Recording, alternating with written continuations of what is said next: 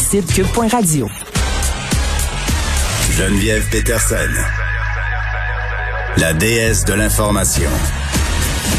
Vous écoutez Geneviève Peterson. Cube Radio.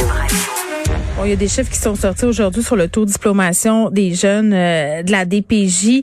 Euh, un taux de diplomation qui est alarmant. Le 25% d'entre eux ont un diplôme pardon d'études secondaires à 19 ans, comparativement à 77% pour la moyenne euh, québécoise. Puis la pandémie, comme on peut s'en douter, a complexifié davantage tout ça. Mais d'un côté, on a ces statistiques-là qui sont inquiétantes, oui, mais on dirait que j'en ai un peu ras-le-bol de toujours dire que les jeunes qui ont de la misère, les jeunes qui ont de la difficulté, les jeunes de la DPJ ou les jeunes qui ont des problèmes de drogue, peu importe, là, des gens qui sont poqués ont aucune chance de réussir euh, dans la vie. Il n'y a pas juste des mauvaises histoires. Il y a des histoires où on a du succès, où des jeunes euh, vont à l'école, réussissent dans la vie. On parle à un de ces jeunes-là, Samuel Coulombe, qui est étudiant à la maîtrise, ancien enfant de la DPJ. Samuel, salut. Bonjour Geneviève. Écoute, euh, je veux qu'on commence un peu peut-être par raconter ton histoire. moi, ce que je comprends, c'est que tu as été placé en famille d'accueil avant ta naissance.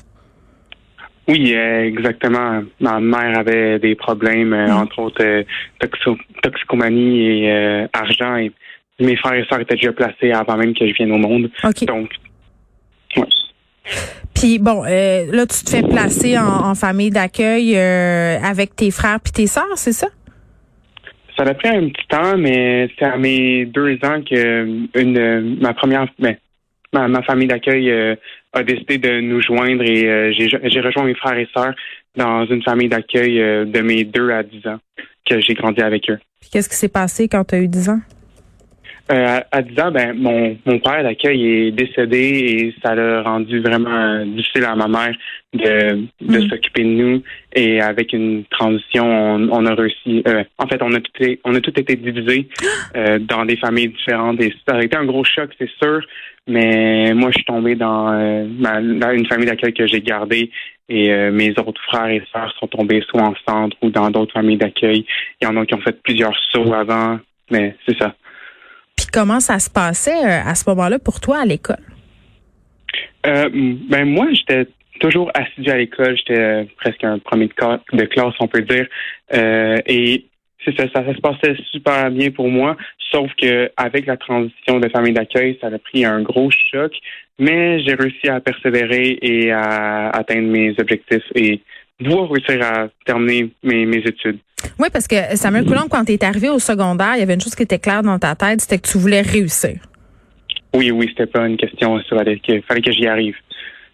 Mais est-ce que ça te faisait peur? Parce que, tu sais, à un moment donné, tu as eu 18 ans, là, quand, bon, on le sait, là, les jeunes de la DPJ, quand ils atteignent leurs 18 ans, il euh, n'y a plus vraiment de support. Tu voulais continuer à aller à l'école, j'imagine. Donc, est-ce que tu anticipais ce mhm. moment-là de tes 18 ans? Euh, oui, oui, c'était c'était une crainte au début. Euh, en fait, ça s'est rapidement devenu un problème. Et après après mes 18 ans, je suis comme où est-ce que je m'en vais, euh, comment que je réussirai à financer? Et euh, j'ai vraiment beaucoup de chance parce que, comme je le disais, ma famille d'accueil euh, en ce moment hmm. que, que, que j'ai eu jusqu'à mes 18 ans, j'ai été très près d'elle et j'avais pris racine dans cette famille. Donc, ils m'ont gardé pour que je puisse continuer mon cégep et mon université. Euh, pour le logement, ça, ça, c'était parfait. Euh, et pour mes factures, euh, je suis rentré dans la fondation du Centre jeunesse de Montréal qui m'a remboursé des euh, quasiment toutes mes factures justement scolaires. Fait que tu as eu la chance de continuer d'être accompagné par, par cette famille-là. Puis tu sais, on est dans cette idée quand même, Samuel, que les enfants de la DPJ n'iront pas loin dans la vie. Là. On, se dit bon, ils sont trop poqués pour réussir. C'est une image qui est beaucoup véhiculée dans les médias, mais c'est pas toujours le cas. Ouais, mais ce qui est triste, c'est qu'à force de le répéter en tant que jeune, des fois, on finit par y croire là. Ah, ben mais il, faut, faut vraiment défaire cette idée-là que oui, des succès, il y en a, et c'est pour ces succès-là qu'on que le travail est fait euh, avec ces jeunes-là pour les pousser à aller plus loin euh, dans leur projet, autant euh, études que vie. Puis si tu n'avais pas eu cet argent-là de la fondation, est-ce que ça aurait évidemment pas été facile? Il aurait fallu que tu travailles plus, il y aurait, tu sais, tout ça. J'aurais probablement dû prendre une année sabbatique pour euh, accumuler de l'argent hmm. euh, pour payer mes études. ouais, les, les, les, coûts universitaires euh, sont pas évidents. Ouais. Tu veux maintenir des bonnes notes parce que je me suis toujours forcé sur ma moyenne générale et tout. Là. Donc, ouais. Bon, puis mon acidité. Puis là, c'est tente à la maîtrise en quoi là? OK, euh, justement, j'ai fini mon bac. Je suis super. J'ai fini mon bac en, euh, en géologie Oui. et je rentre dans une maîtrise dans le même domaine en géologie à l'Université Laval. Bon, ben on va te souhaiter un bon succès dans, dans cette maîtrise euh, et dans cette rédaction parce que bon, je suis passée par là et des fois on est tanné. Samuel Coulomb, merci beaucoup euh, qui amorce une maîtrise en scène enfant de la DPJ qui a bénéficié euh, des subventions de la Fondation du Centre jeunesse de Montréal. D'ailleurs, on va parler tout de suite à sa directrice générale Fabienne Audette. Madame Audette, bonjour. Bonjour. Bon, des jeunes comme Samuel euh, Coulomb, il y en a plus qu'on pense à la DPJ. Ah ben oui, ben oui, quand même. Puis évidemment, hein, c'est un, c'est un petit peu mal fait, là, mais ces histoires-là, on les entend moins en général dans les médias. Donc euh, c'est c'est c'est une des missions qu'on s'est donnée à la fondation, là, d'en parler davantage. Oui, parce que c'est vrai euh, qu'on entend beaucoup les histoires euh, où ça se passe moins bien, puis en même temps, je pense que la volonté des médias quand on raconte ce type d'histoire-là, c'est un peu de soulever l'indignation pour que justement ces enfants-là aient des services. Euh. Là, on a des chiffres sur la diplomation qui sont quand même assez euh, préoccupants.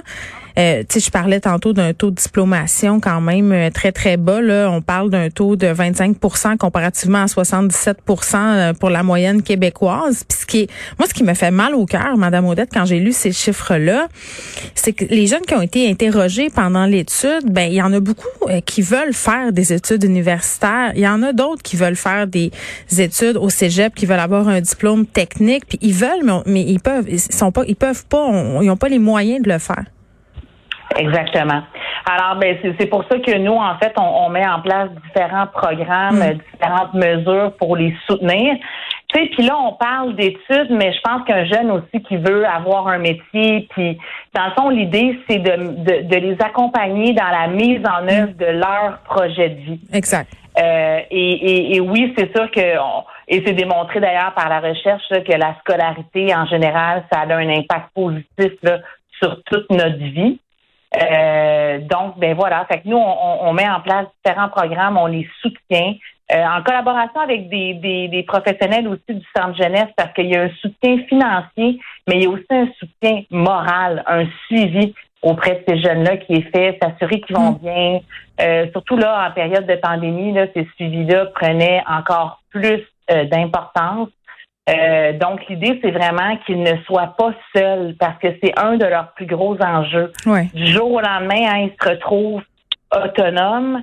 Euh, faut qu'ils se prennent en charge, faut qu'ils faut qu'ils se fassent vivre. Et en même temps, ils doivent aussi, idéalement, poursuivre des études ou apprendre un métier. Euh, ça fait beaucoup. Ça fait beaucoup. Puis même dans les familles euh, de, de, de classe moyenne, je vous dirais, là, euh, c'est bien rare là, les jeunes qui quittent la maison à 18 ans. D'ailleurs, ben, vous le savez, là, dans le commission, dans le, le rapport de la commission Laurent, on est, c'est, c'est proposé, là, c'est suggéré fortement qu'on Mm. modifie cet âge-là pour les soutenir plus longtemps. Puis, je pense que ça va être plus en cohérence avec avec notre société d'aujourd'hui, nos mœurs là. Ben oui, parce que ça prend une transition, on peut pas les abandonner de même. Là, souvent, en plus, ils ont une vie pleine d'abandon, ces enfants-là. Euh, Puis ceux qui ont grandi en centre et tout ça, ils ont une vie hyper encadrée par la DPJ, par les travailleurs sociaux et tout ça. Là, ils se ramassent sans rien. Puis c'est plate à dire, mais c'est une rampe de lancement vers une catastrophe dans bien des cas.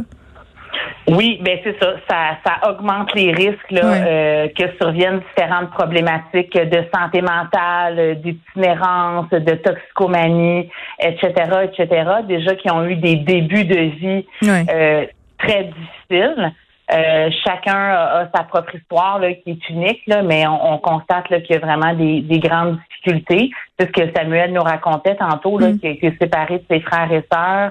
Euh, on peut s'imaginer là, que Ben, ça, oui. ça a été une étape euh, où, où ça aurait pu euh, mal se poursuivre Mm. euh, s'il n'y avait pas eu des gens autour de lui euh, aimants, bienveillants. euh, ouais. Puis des fois pour ce qui en ce qui euh, ce qui en trait aux études, juste ce petit coup de pouce là là euh, comme le coup de pouce que peut donner votre fondation, ben ça peut permettre à un jeune justement de poursuivre ses études puis d'avoir une situation de vie enviable de sortir de ce cercle là. Fabienne Odette, merci beaucoup qui est directrice générale de la fondation du Centre jeunesse de Montréal.